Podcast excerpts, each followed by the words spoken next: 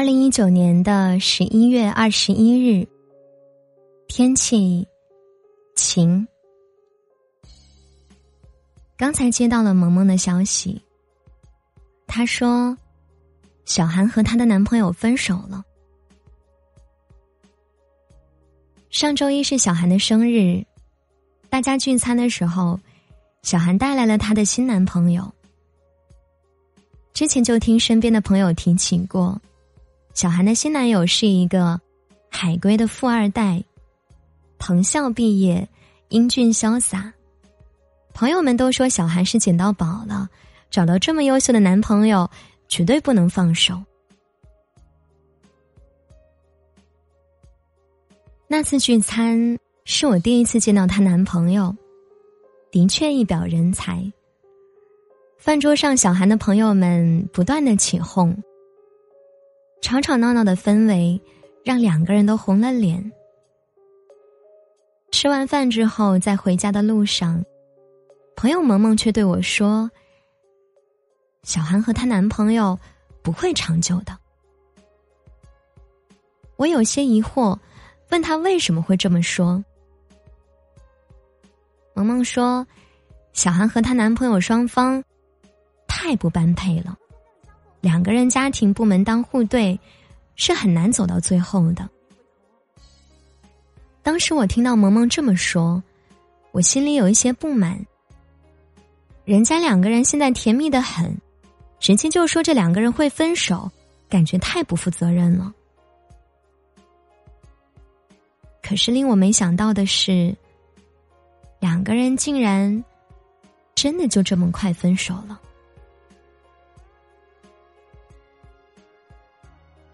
小韩是一个好女孩，她从小家庭条件不好，一直跟着奶奶生活。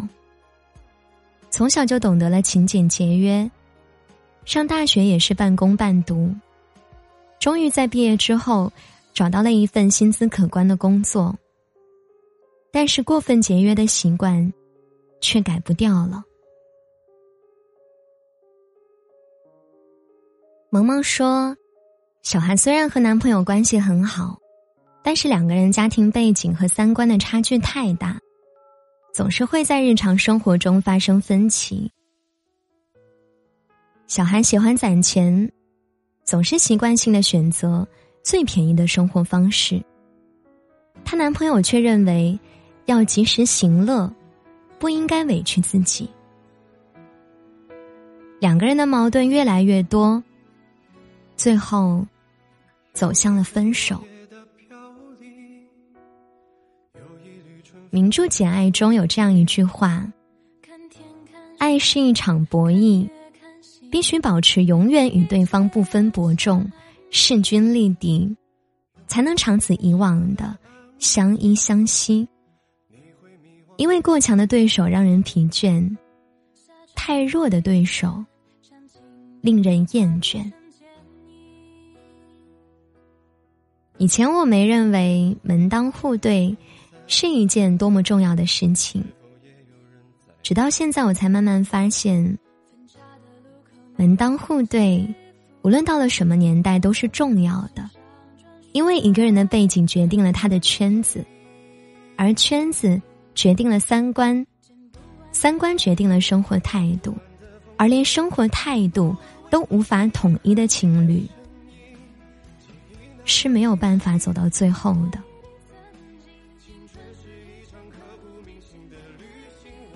门当户对不仅仅说的是家庭背景，也包括个人的思想和精神，并不是说门当户对不对，就一定不幸福。只是相较于门当户对，他不幸福的概率要大很多，有很多鸿沟，不是两个人相爱就能解决的。两个人在一起，最难逾越的就是家庭文化和经济等各个方面的背景差异，因为这直接影响到你对生活的态度，直接决定了两个人在一起生活到底能不能合拍。小韩和她男朋友虽然相爱，却没有办法相守，因为从小受到的教育，让他们两个人都有着截然不同的三观。相处的越久，就会有越多的问题无法沟通。不能绝对的说，只有门当户对才是好的感情。可是感情中，无论是酸甜苦辣，还是红灯绿酒，两个人都能够在那里找到对方最真实的样子。即使互相嫌弃，也能白头到老。所以，真正的门当户对，是同舟共济，能够携手攀登高峰。也能在低谷时互相依偎，不离不弃。希望我们都能够找到那个人，直到彼此白发苍苍时，也依然紧紧牵着对方的手。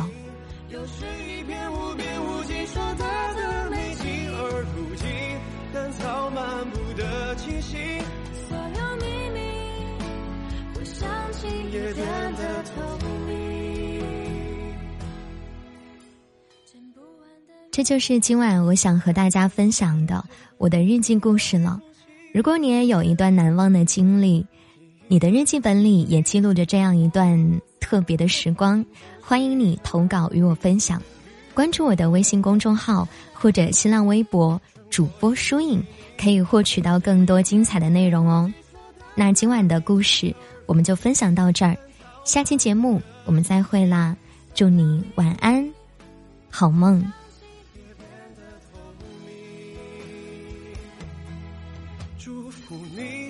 所有最美的年华里相遇，都是